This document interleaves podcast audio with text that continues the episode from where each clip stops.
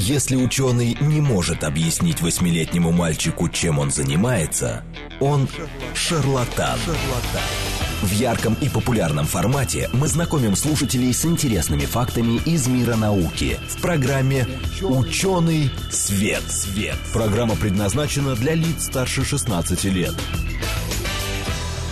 Здравствуйте, это программа «Ученый свет». В эфире Андрей Бычков и Вера Грибанова. Вера, привет. Привет, Андрей. Всем добрый день. Сегодня у нас э, в гостях Виталий Егоров, популяризатор космонавтики, блогер «Зеленый кот». Э, Виталий, привет тоже. Здравствуйте. Наш постоянный гость. Наш кстати. постоянный гость, да, наш постоянный эксперт нашей программы, можно так сказать, э, который специализируется на космонавтике, на космических аппаратах. Всегда много чего интересного рассказывает. А, Начну с новости. А, Значит, запуск телескопа «Спектр РГ» перенесли на 12 июля из-за неполадок. Я сейчас процитирую по интерфаксу. Запуск ракеты-носителя «Протон-М» с космической обсерватории «Спектр РГ» состоится 12 июля, сообщили в Роскосмосе. Первоначальный запуск был запланирован на 21 июня, его пришлось, э, то есть это было вчера, ну, изначальный план, его пришлось перенести из-за неполадок с источником тока в аппарате. В госкорпорации подчеркнули, что решение о переносе принято с учетом уникальности космического аппарата для гарантированного выполнения миссии. Вот как раз э, в чем уникальность, да, и э, что это за аппарат, мы сегодня хотим поговорить. Мы уже говорили, на самом деле, не пару лет назад про другой аппарат, Спектр Р, и вот он как раз недавно завершил свою миссию, завершил свою работу, а, был запущен в 2011 году и проработал на орбите 7,5 лет вместо запланированных 5. Андрей, вот поправь меня. У нас был, были в гостях участники проекта «Радиострон», а есть еще «Спектр Эра». Это вообще одно и то же или нет? Ну, смотри, спектр... Ну, вообще-то можно было Виталий попросить. Да, давайте Да, я да, давайте вы. Ликбез. Спектр Р — это космический аппарат, на борту которого установлен э, космический радиотелескоп КРТ-10. 10 означает 10 метров, то есть это аппарат с здоровой 10-метровой тарелкой летал в космосе.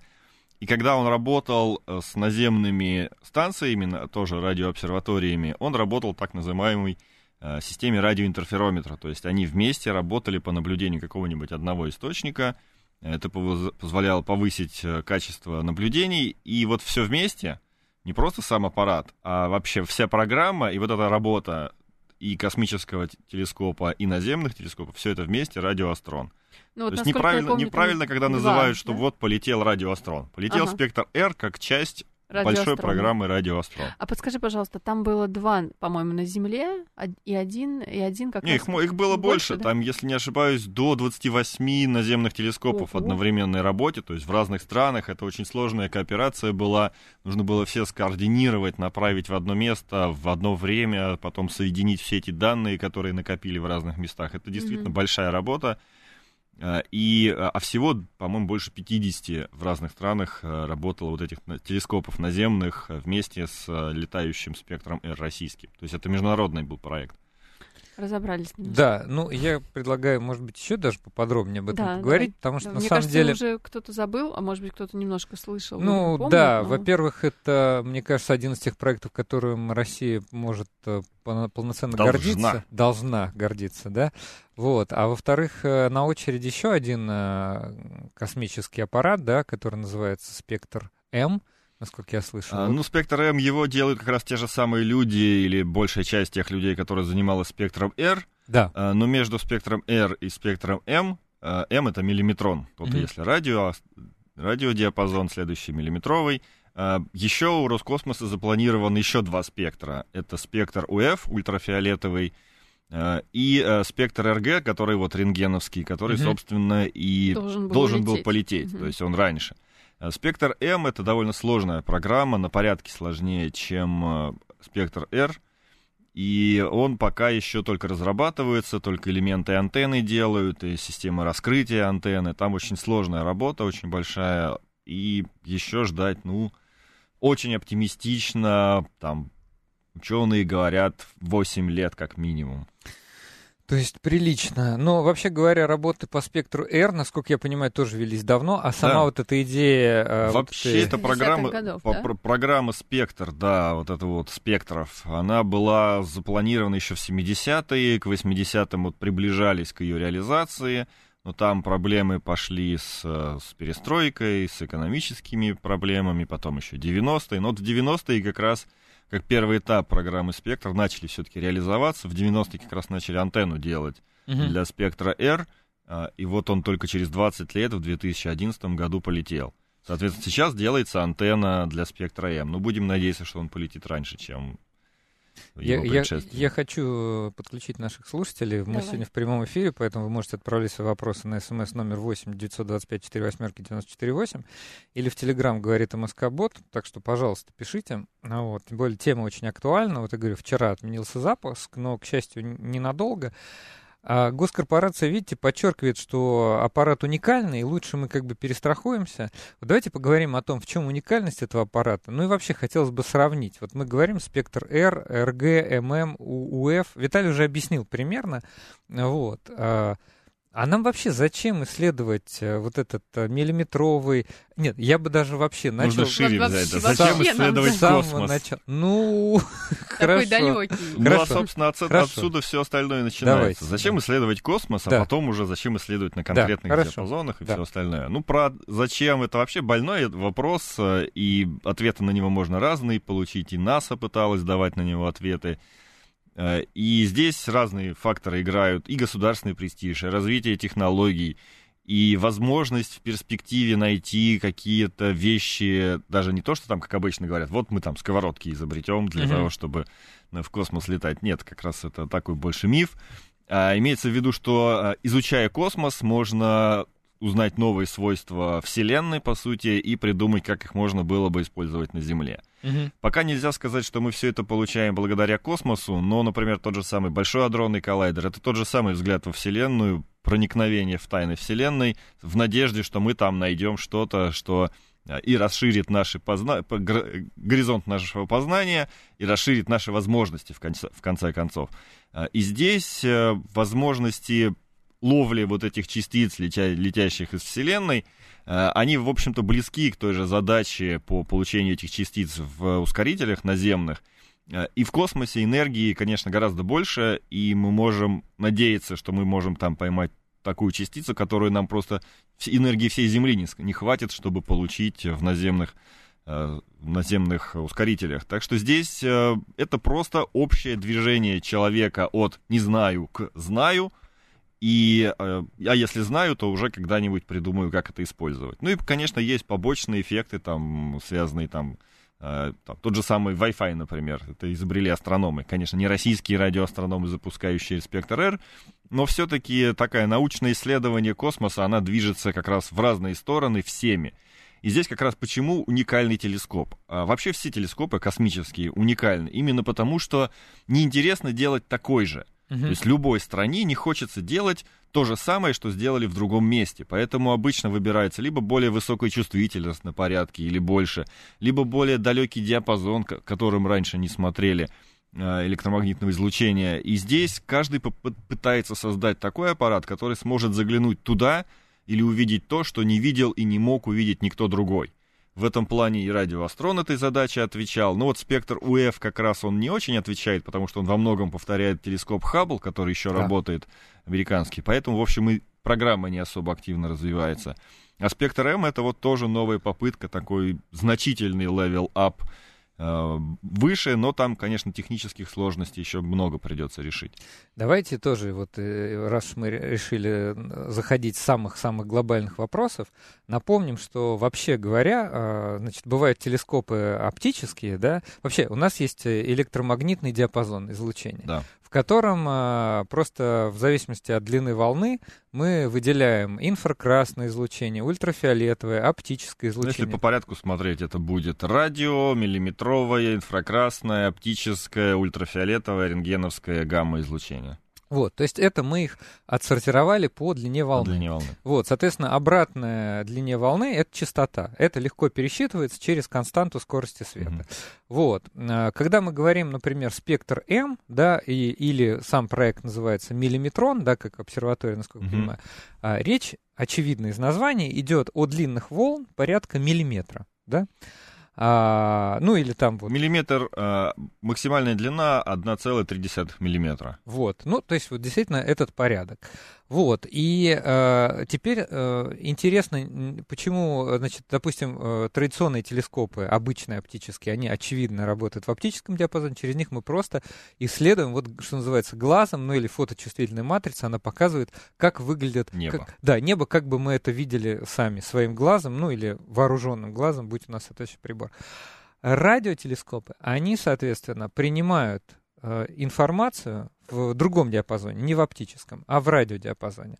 Вот, но это я так вот как бы поясняю Нет, для да, тех, ну, Я кто... очень правильно. Здесь Мне кажется, есть, надо как раз да, два, два обстоятельства, вот почему нам нужны и такие, и такие телескопы. Во-первых, э, земная атмосфера не все пропускает. Оптический диапазон, да, она пропускает хорошо. Радиодиапазон, она там уже какие-то длины волн пропускает, какие-то нет. У миллиметровой как раз, у ми- миллиметровых длинных волн э, проблемы с земной атмосферой, с влагой в, зем- в земной атмосфере. Мгм. Поэтому на Земле есть миллиметровые телескопы, Но они наблюдающие... не примут, да? Нет, они принимают, но э, им нужно, очень важна погода, им нужна А, очень мгм. ясная, как для оптических телескопов.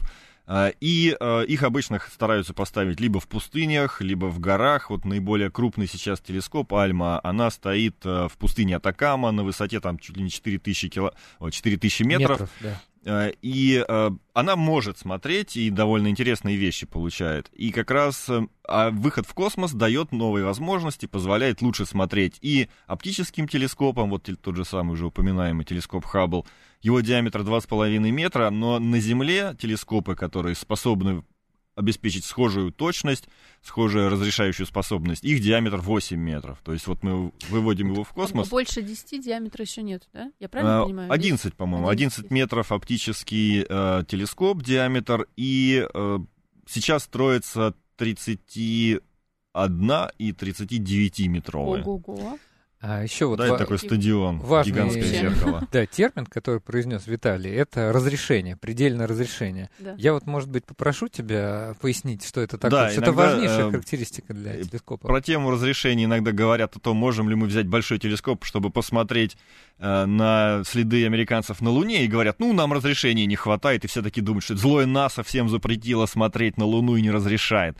Нет, здесь имеется в виду, конечно, другое. Разрешающая способность — это возможность э, как разрешить или разделить э, два источника там, света или два объекта на большом расстоянии. То есть э, и разрешение считается в угловых долях, то есть там делим там круг вокруг нас на 360 градусов, получаем, точнее, Градусы. на 360 частей, да, получаем градусы, делим градус на 60 частей, получаем минуту, делим минуту на 60 частей, получаем секунду, делим секунду на миллион частей, и 7 этих частей — это разрешающая способность э, телескопа радиоастрон.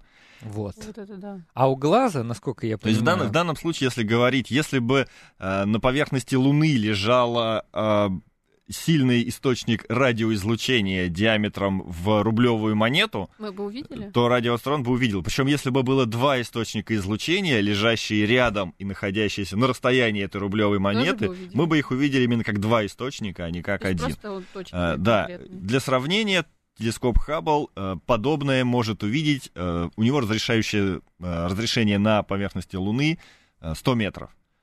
То есть, То вот, есть это вот если две монетки, а между ними 100 метров. Ну, если монетки размером 100 метров, и между ними 100 метров, вот этот Хаббл, как две рядом стоящие же не точки, монетка, ра- это уже- рассмотрит. Ну, это да, большие такие монеты. Вот я тогда зачитаю вопрос слушателя 92-го, он как раз, мне кажется, в тему. Сколько стран в мире, Хаббл американский телескоп, сколько стран в мире умеют делать такие телескопы? Ну, слушатель не уточнил, какие именно телескопы. Видимо, за Но здесь- хорошим разрешением. Здесь мы можем... Нет, он еще в в 15 минут з- спросил, когда мы только начинали об Ну, этом несколько. говорить. В принципе, если мы говорим про космические телескопы, то их делают, могут делать несколько стран, там э, Америка, Европа, ну, Европа как Евросоюз, Европейское космическое агентство. И, кстати, Хаббл — это а, а, американско-европейский проект. Там Китай, Япония, ну, Россия, естественно. Ну, у России, конечно, есть там технологические пределы, куда мы не можем, чего-то мы не можем сделать, что-то можем. И вот как раз э, проект как «Миллиметрон». Вот опять э, предел какой-то проект- нам мешает. у, с- нет, у всех есть предел, А. просто есть и пределы финансовые, и технологические, и здесь э, есть разные, и э, там какое-то зеркало мы можем сделать по старой технологии достаточно большое, а где-то могут сделать такое же зеркало, но там в пять раз легче. М-м. И Ну, это тоже, наверное, важный фактор. да, Если конечно, если мы говорим про да? космос, да даже если на Земле делать, все равно там зеркало диаметром там 11 метров, или вот на Земле на российском телескопе, самый большой телескоп Евразии, БТА наземный, э, у него телес- диаметр Девять? зеркала 6 метров, шесть метров. 40 тонн весит. То есть это гигантский кусок стекла, который Его же сложно надо обработать. передвигать или ну, Да, да, там, было, там да? Циклопическая вещи. структура, на самом деле. Телескоп размером там с девятиэтажный дом. И более того, я тут недавно был в Карачаево-Черкесии на первые майские праздники и э, разговаривал с коллегами с другой обсерватории. Вот, и они говорят, что вот на БТА сейчас возникли большие О, проблемы. да, там известная проблема Э, с, его, с качеством телескопа. э, Значит, ну, если Виталий в теме, он, может, это скажет два А, слова. Когда Ну, строили этот телескоп, большой азимутальный э, телескоп, э, шестиметровый, тогда он был самый большой в мире. И для него сделали два зеркала. Одно рабочее, одно э, запасное. И рабочее оказалось недостаточно высокого качества. Поставили запасное. На запасном работали 40 лет э, и решили модернизировать вот то старое. Довели ее до, уме- до ума на заводе-изготовителе, Латкаринском заводе оптического стекла. Привезли на БТА, вот это было год или два назад, там 40 тонн шестиметровый такой блин, вести его там в горы, не- непростая задача была. Привезли, и оказалось, что обновленное зеркало хуже старого. Вы серьезно сейчас? Да, да, да, все Э, жалуются. ученые там сначала хватались за голову, пытались как-то работать, но все-таки сдались и сказали, все, забирайте его Сейчас обратно. исследования Это- это не непригодно- ведутся на непригодная. А, Но она, да? она просто хуже. Она Мгм. хуже, и не- нарушается программа наблюдений, и иностранные заявки идут, и мы не можем даже старого качества обеспечить для иностранных партнеров. Ну, в принципе, и для наших то же самое. И просто поставили старое, работают или собираются вернуть старое, Как работать Собираются по старинке. Как- вернуть как старое, обидно. да, да, да. Да, конечно, обидно, да. Ну, это, вот, к слову, о технологических как раз препятствиях. Ну вот, Да. кстати говоря, к вопросу 92-го, сколько стран в мире. Ну вот Радиоастрон-то проект, пример э, потрясающей кооперации международной. А, В разработке телескопа как раз по большей части можно тут радоваться за российских производителей. Те- Сам телескоп э, изготавливался в астрокосмическом центре ФИАН, это российский институт, э, потом производилась система раскрытия тарелки, а сам космический аппарат производился НП Лавочкина. В Химках, то есть здесь по большей части э, так, высокий уровень им- импортозамещения еще до того, как это стало мейнстримом. Вот. Обожаю шутки от Виталия. А, а потом э, кооперация, конечно, работали и российские телескопы, но э, российских телескопов мало, хотя они есть тоже, и там 5, наверное, штук точно наберется. И, но при этом, конечно, подключали там 5 это хорошо, а 50 еще лучше, если мы можем подключить э, другие телескопы по всему миру. И все другие телескопы, они тоже, им, им было это интересно работать, потому что возможности каждого Э, Ну, я, наверное, тоже поясню, это технология радиоинтерферометрии со сверхдлинными базами, страшное словосочетание. Э, Суть в чем? Э, Мы можем взять одну тарелку. Вообще, если совсем далеко пойти, вот вернуться к теме с разрешающей Одну способностью. тарелку, ты имеешь в виду одно зеркало? А, ну, зеркало, радиотарелка, да, Мгм. она тоже называется зеркалом, хотя смотришь, вроде тарелка, вроде не похоже на зеркало, но радиоастрономы почему-то говорят зеркало. М. Для них Потому что это оно нормально. отражает. Ну, оно отражает, да, но радиоволны. А людям, которые привыкли зеркало Ну, понятно, видеть в что ванне, им не- немного в непонятно, почему вот этот кусок выгнутого железа тоже называется зеркалом. А, Вот в чем. Мы можем увеличивать разрешающую способность телескопа путем увеличения его диаметра и путем а, уменьшения длины волны, на которой мы наблюдаем. То есть, в, если мы наблюдаем только фиолетовый цвет, то та же самая тарелка, точнее, тот же самый, то же самое зеркало, даст нам разрешающую способность выше, чем если мы наблюдаем оптический свет э, весь или, например, красный. Красный. У красного длина волны длиннее, Мгм. соответственно, разрешение падает. У фиолетового длина волны короче, Короче, соответственно, значит, раз- будет- В разрешение принципе, растет. вот с этими э, длинными волнами даже на пальцах понятно. Вот. Если длина волны большая, да, там несколько метров, то для- у нее вот, вот это вот колебания Ну, большие. Ты мне Вот. показываешь, И- мне понятно. и- да. Кто не видит, тем, конечно, А, непонятно. с- в общем, как, мы многие, наверное, видели на фотографиях или лично гигантские вот эти тарелки радиотелескопов. А, Самые большие э, именно тарелки радиотелескопов подвижных Э, вот у нас можно там Медвежье озера под Москвой посмотреть, Пущинское, Пущино, там, там, наверное. Медвежье озера там, по-моему, 64 метра, Пущино 22 метра, самые большие подвижные тарелки радио это 100 метров. И вот у такой тарелки 100-метровой разрешающая способность в радиодиапазоне, как у человеческого глаза. А у человеческого глаза это одна угловая минута. То есть, А э, понимаешь почему?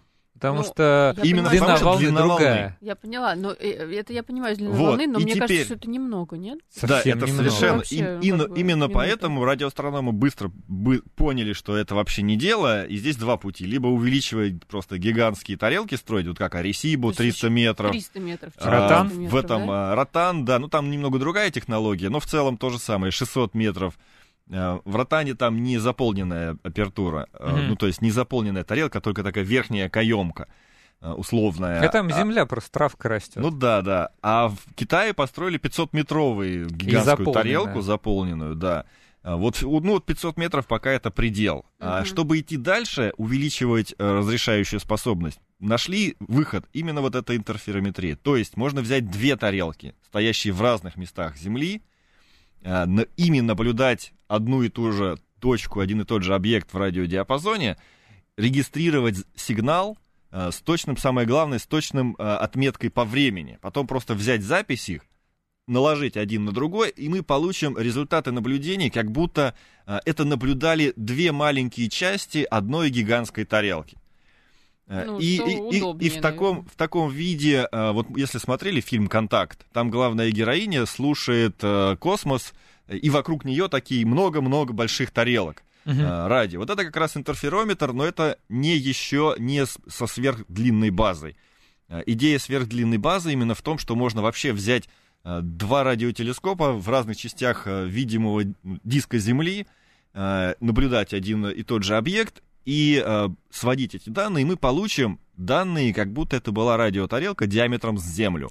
Кажется, кстати, что идею вообще радиотелескопов, радиоинтерферометров со сверхдлинной базой предложили советские ученые еще Да, в где-то в 60 60-х 65 годах. году.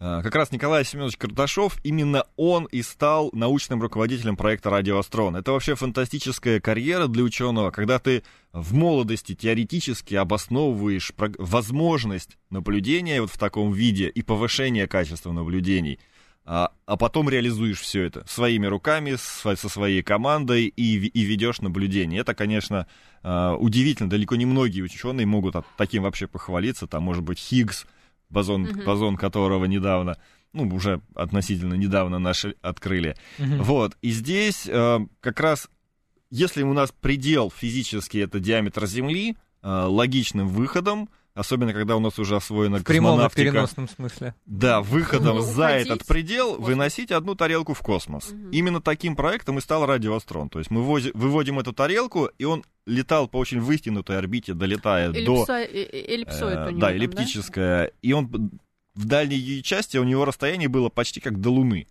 То есть, по сути, наблюдая оттуда и сводя данные с наземных телескопов, по, по сути, ученые получили астрономический инструмент размером 340 тысяч километров. Все равно, что мы бы на Луну прилетели, Э, установили Прилетели, бы там по- тарелку, поставили там. Да, совершенно верно. Ну, И это, конечно, да, но при этом э, есть и ограничения, что мы можем наблюдать э, э, разрешающая способность большая, но количество фотонов, которые мы можем принять, очень мало. То есть нам, э, ну, то есть э, э, излучение, которое мы можем оттуда получить, оно тоже все равно ограничено количеством, э, площадью тарелок. А, Соответственно, мы можем вот в таком виде наблюдать только очень яркие источники, по сути, точечного характера э, или очень малого, даже на гигантских расстояниях. И здесь как раз больше возможность была именно в том, чтобы определить размеры вот этих очень ярких и э, там, громких, как можно сказать про радио иногда, источников в космосе. Вот у нас 20 секунд осталось. Ты Да, потом расскажешь 10. про эти источники? Квазары, Да? пульсары, да, Квазары, расскажем. пульсары. Отлично. Да, да, да. Затравка Значит, на да, будущее. напомню, что у нас в гостях Виталий Горов, популяризатор космонавтики, блогер «Зеленый кот», который очень внимательно следит за всеми этими космическими аппаратами. Вернемся к нашему разговору после перерыва. В ярком и популярном формате мы знакомим слушателей с интересными фактами из мира науки в программе «Ученый свет». свет». Здравствуйте. В эфире программа «Ученый свет», э, где мы отвечаем на вопросы об окружающем мире. С научной Нач- точки А на чьи зрения. вопросы мы отвечаем? Я вот каждый раз произношу это за уже Ну, Ты на мои обычно отвечаешь. Да, то, про восьмилетнего мальчика вспоминаем. Кстати, у нас есть вопрос от наших слушателей, потому что мы в прямом эфире, а мы их что-то не затрагиваем. Ну, правда, они нас поругивают. Вот. Будем вопрос э, Конечно, задействовать? конечно, конечно. Значит, ну, По-честному. только я напомню, что у нас в гостях Виталий Егоров, популяризатор космонавтики, блогер «Зеленый кот». Он работал в космической в одной компании. И вообще, короче, э, держит на пульсе ситуацию в космической отрасли. И вот собирался, насколько я понимаю, 21-го на запуск э, «Спектра». Нет, я, я планировал в Москве посмотреть. Здесь А, Институт просто. космических исследований организовал по- показ открытый, но я не успел туда собраться и выехать, как уже сказали, что, в общем-то, не надо. Да, ну вот э, это тоже один из наших поводов для сегодняшней встречи, что отменили, ну как, перенесли. Перенесли. страшного, перенесли, причем пока все звучит очень оптимистично. Потому что, знаете, я тоже считаю, что лучше как бы иногда перестраховаться, что с радиоастроном тоже, прямо скажем, вот в этой студии на месте Виталия сидел Юрий Ковалев и рассказывал, как обычно он это делает, с анекдотами, с шутками, но история сама по себе очень драматична. Я бы даже сказал, э, HBO э, могли бы сценарий э, сделать для сериала какого-нибудь, как раскрывался этот 10-метровое зеркало. Да, да, да. Там, там же целая прям- история, там Да, сутки да. они там сидели, значит, держали пальцы крестом и, в общем, по-всякому старались. И в итоге гении российских инженеров повернули, ну, я с его слов, может, он там Ну, я помню, он говорит, что его придумали. повернули к Солнцу, и, наконец, раскрылись лепестки, э, зазоры технологические там- все встали за счет разогрева, потому что возник градиент температуры очень мощный. И в одном месте они раскрылись, а в другом не раскрылись. И вот предположили, что это связано с разным нагревом. А испытания... надо было додуматься до такой теории и вообще до такой Ну, процедуры. Да. люди, которые его делали, довольно грамотные в этом плане. Ну, ладно, конечно. И вот тогда про грамотных людей, которые Да. делали этот телескоп. Слушатель восьмой еще в начале нашей программы написал такой гневный крик души. Господа, а когда все советские наработки иссякнут, вы обезьянок в космос будете запускать? У нас есть что ответить слушателю 08? Ну, во-первых, эм, здесь сложно сказать, что это все советские наработки. Та же платформа «Навигатор», на которой полетел э, там «Спектр R», сейчас полетит «Спектр РГ», и «Спектр М» тоже планируется. Она создавалась в России, она уже по открытой э, схеме, то есть она работает в вакууме, внутри не требует поддержания атмосферного давления, как было там на советских космических аппаратах. То есть в целом э, это вполне российская разработка. Эволюционно, конечно, это точно так же, как э, никакой человек не может там продвинуться в жизни, не используя науку, полученную в школе. А, Точно так же, конечно, все начиналось э, в советской науке, и многий опыт был получен, и без него нельзя, ну просто ну, и зачем, главное, если опыт уже есть, пусть он и советский, а что требуется новое, если там требования растут, если технологии ушли вперед и уже совсем по-другому э, строятся космические аппараты, значит, построим по-современному. Вопрос от 92-го тоже еще один. Можно? А имеются ли военные и гражданские телескопы? Или ставятся разные задачи? Вот так А. Имеются, например, э, вот телескоп Евпатории в Крыму, э, когда он был украинский, он работал по программе «Радиоастрон» как научный. Потом туда пришла Россия, телескоп стал военным. И с военными уже договориться и не успели до завершения программы «Радиоастрон». Пытались, э, и там была, была определенная готовность, но на всех уровнях просто согласования не смогли найти общий язык. Интересы безопасности у нас, да, как всегда. Ну, например, в Уссурийске, если я не ошибаюсь, он все-таки тоже к военным относится, но он работал и по программе «Радиоастрон», и по программам э, там Роскосмоса он точно так же работает. Так что все-таки совмещение есть. Ну, реально, для военных задач э, 70-метровая тарелка, смотрящая в космос, не особо-то и нужна, пока на нас инопланетяне не нападают. Она э, военным не сильно пригодится, поэтому их ее... Зачем они ее? Ее спокойно можно использовать в науке. Ну вот, хочется им большую тарелку. Я уж не знаю, как они ее собираются использовать. А, То есть для, для, она для- не для военных задач даже строилась. Но можно все равно, конечно, там и с военных спутников э, с большей там пропускной способностью данные получать. Пристроить-то можно, конечно, такая штука без работы не останется. Но все-таки работать с учеными хотелось бы, чтобы это велась работа поплотнее. Самое главное, что бюджеты Роскосмоса это весьма ограничены. И, так сказать, э, никто не планирует строить новых э, таких тарелок, э, Да, выбирать конечно, для них места. конечно. Поэтому, блин, если есть задел, почему бы им не пользоваться? Ну Ну, ладно, это даже уже- не наш вопрос. Да, не наш вопрос. А мы, Вера, ты там перед э, перерывом спрашивал, какие вот эти самые объекты яркие Да, э, классно да, наблюдать да, с я таким хотела высоким... задать такой вопрос. Высокий, ты даже его задала перед перерывом, вот, и мы, значит, Ну, Начали. гла- глав- одна из главных Пульсары. целей, по которой э, сработал радиоастрон, это как раз квазары. Мгм. Это, Квазары, да, это устаревшее на самом деле название, квазизвездные объекты. Их открыли, если не ошибаюсь, в годах в 50-х, наверное. Оказалось, что некоторые звезды, которые наблюдаются на небе там при помощи телескопов, они довольно бледные, то есть глазами мы их не увидим, но телескопы их могут увидеть в виде звезды. И э, долгое время на них не обращали внимания, пока не заметили, что они очень яркие э, радиоисточники. Ага. Когда как раз уже совместили данные оптической э, астрономии с радио, оказалось, что некоторые как бы звезды, они очень сильные радиоисточники, и присмотревшись, поняли, что на самом деле это не звезды в нашей галактике, а намного более удаленные, на миллиарды э, световых лет от нашей галактики объекты, которые очень яркие, настолько, что даже у нас на нашем небе наши телескопы их видят как звезды. А, И это оказалось э, то, что Но сейчас... это не звезды. Нет, это не звезды, поэтому им дали название квазизвездные объекты Мгм. или сокращенно квазары. Оказалось, что это галактики размером там, может быть, в несколько раз или во много раз больше нашей галактики. Но наша галактика, э, она не относится, то есть относится к неактивным. А это активные галактики. Суть разница между активной и неак- неактивной в том, что э, в центре практически каждой галактики находится сверхмассивная черная дыра. Мгм. Но вот на нашу дыру ничего или очень мало всего падает. А, то есть, ну, всем известно, что да, вот черная дыра при- притягивает, и на нее надо, должно быть, должно всего много падать. И вот когда на нее очень много падает, она становится понятно, что оно, конечно, все туда падает и не возвращается даже солнечный, даже свет, поэтому она является черной дырой. Но до того, как упасть, вокруг этой черной дыры просто собирается кокон из э, пыли, газа, плазмы. Все это взаимодействует друг с другом, нагревается до безумных температур и является источником света и всех э, видов излучений, там, Мгм. от радио до гамма.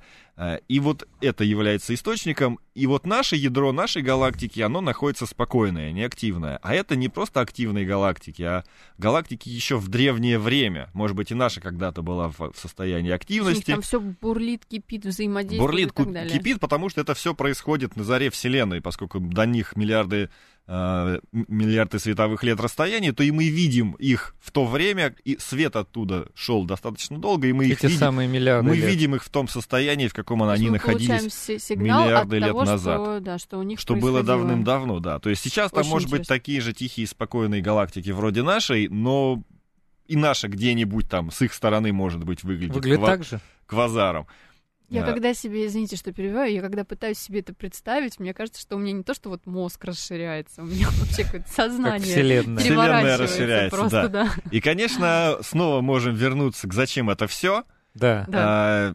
и, и вот тоже думали, ну все это там, да, это происходит давно, это происходит далеко, зачем это нам?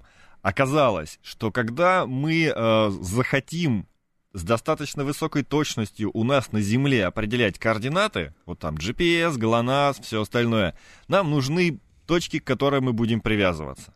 То есть вот э, такие гвозди, условные гвозди, вбитые в, не- в небосвод, да, начало координат, от которых мы можем все остальное строить, и по которым мы можем сверять те данные, которые мы определяем на Земле. И в данном случае, если, например, говорить про обычные космические аппараты, им звезд хватает. То есть они по звездам прикинули, где они, как мореходы раньше ходили, по звездам прикинули, ага, ну вот мы здесь где-то там плюс-минус километр или там 10 километров.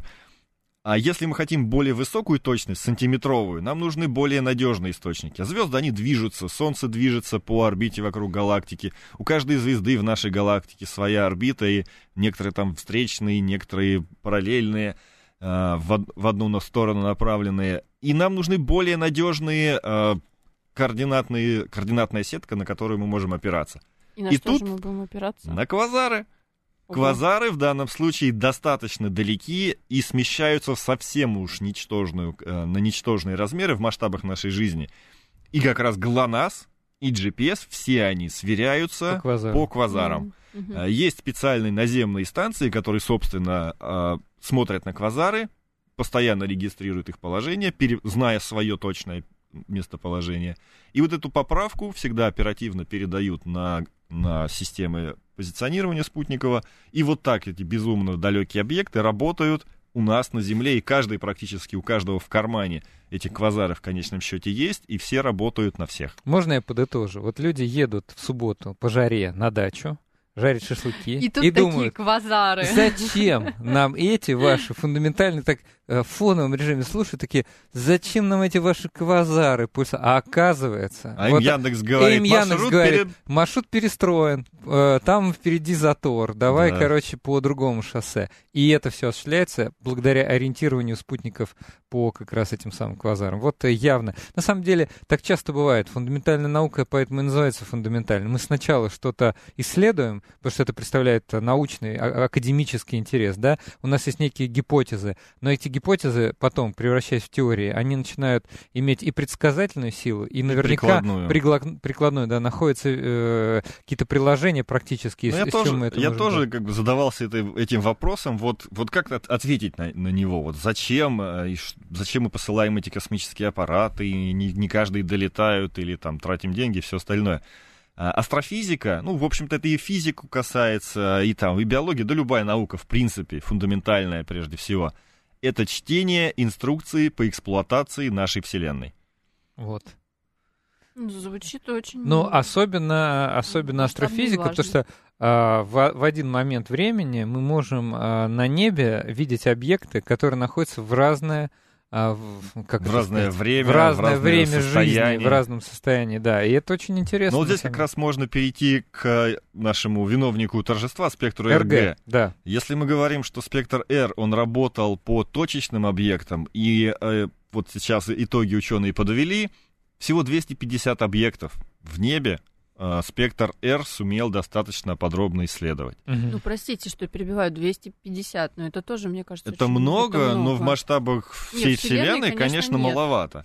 А, И вот здесь э, перейдем к спектру РГ. В чем его преимущество? Расшифруй, во-первых. РГ э, это рентген-гамма. Рентген гамма. На самом деле на нем стоит два рентгеновских телескопа, один немецкий, другой российский, и логичнее его было бы тоже назвать спектр. R, но поскольку у нас уже R1 был, э, поэтому решили исторически доставить рентген гамма, РГ, э, хотя гамма уже там на предыдущих этапах проекта Уже отвалился, было, мягко скажем. было, да. да. Так вот, э, рентгеновские телескопы в космосе летают. Есть американский Чандра, по- по-моему, тоже американский, но небольшой Нустар. Э, Японцы недавно пытались запустить, но, правда, он у них э, вышел из строя достаточно быстро, то есть у них опыта еще в этом плане не хватает. В чем отличие? Мгм. У американцев просто здоровенный рентгеновский телескоп, практически как телескоп Хаббл размером. Они просто вместе э, на шаттлах доставлялись, поэтому вот предел э, грузового отсека шаттла, какой был, вот такого размера сделали телескоп. Э, Но он точно так же может работать только в очень э, узком угле зрения и смотреть на очень компактные объекты. РГ решили сделать аппарат, который будет бить по площадям. Его Это задача... что значит, он имеет Это значит, он будет составлять диаметр? картографию всего А. видимого, э, всей сферы наблюдаемой. Э, Он будет летать в такой, э, на такой орбите, во-первых, он будет летать не вокруг Земли, а вокруг Солнца, Мгм. и находясь на полтора миллиона километров за Землей. Э, Если мы будем от, от Солнца смотреть, то есть вот он, он будет дальше от Солнца, чем Земля на полтора миллиона километров. А вы за- зач- зачем это нужно? Э, Есть, э, во-первых, это а довольно... там, еще, еще, извини, что Да. перебью, а там дальше за Землей у нас же другие планеты, он Ну, как не... следующие там 55 миллионов километров А, ну, Марс, ну, так не- что не, не- ударится. Понятно. Ну ладно. Вот. Я вот имела там- в виду, там за Марсом или нет? Нет, нет, он гораздо ближе к Земле будет, чем Марс, но дальше, чем Луна в несколько раз. То есть Луна 380 тысяч километров, а это 1500 километров. Мгм. Э, Вот. Тысяч километров, конечно. А, а зачем такое вот расстояние? Оно, во-первых, удобно тем, что это так называемая точка Лагранжа, где удержание э, космического аппарата в, в, этой, в этой, ну, там условная точка, он будет все равно курсировать по какой-то там закрученной такой э, орбите, но на, на удержание его примерно вот в этой точке на примерно одном расстоянии от Земли требуется достаточно малое количество топлива. Mm. Вот. И второй момент, что важно, поскольку он будет наблюдать всю сферу, Солнце является довольно сильно портит наблюдение, потому что ну, не рекомендуется в телескоп смотреть на Солнце. Как говорится, в телескоп Земли да. можно посмотреть на Солнце два раза, а в бинокль один раз. Э, ну, в общем, не нужно, не нужно этого делать. Это была шутка от э, Виталия. Вот. А если э, мы запускаем туда космический... И, и Земля тоже является досто... достаточно крупным источником и света отраженного, и излучения там кое-какое есть. Э, и все равно, и в конце концов, Земля закрывает часть э, сферы. Угу. Выводя туда, мы одновременно получаем, что у нас и Земля, и Солнце в одной точке. И если мы туда не смотрим, все остальное, все остальное небо наше. И он будет летать и э, осматриваться постоянно, сканируя такими узкими полосками небо, но в постоянном режиме, за полгода получая целую сферу наблюденную, э, осмотренную и зарегистрированную, зафиксированную в, в съемке. Ну, сфера и, будет и вот летать... диаметром, как ты сказал, вот там сколько-то... Нет, сфера, она, ну, имеется в виду, что он просто все вокруг себя а. смотрит. То есть это просто сфера, он будет в центре нее.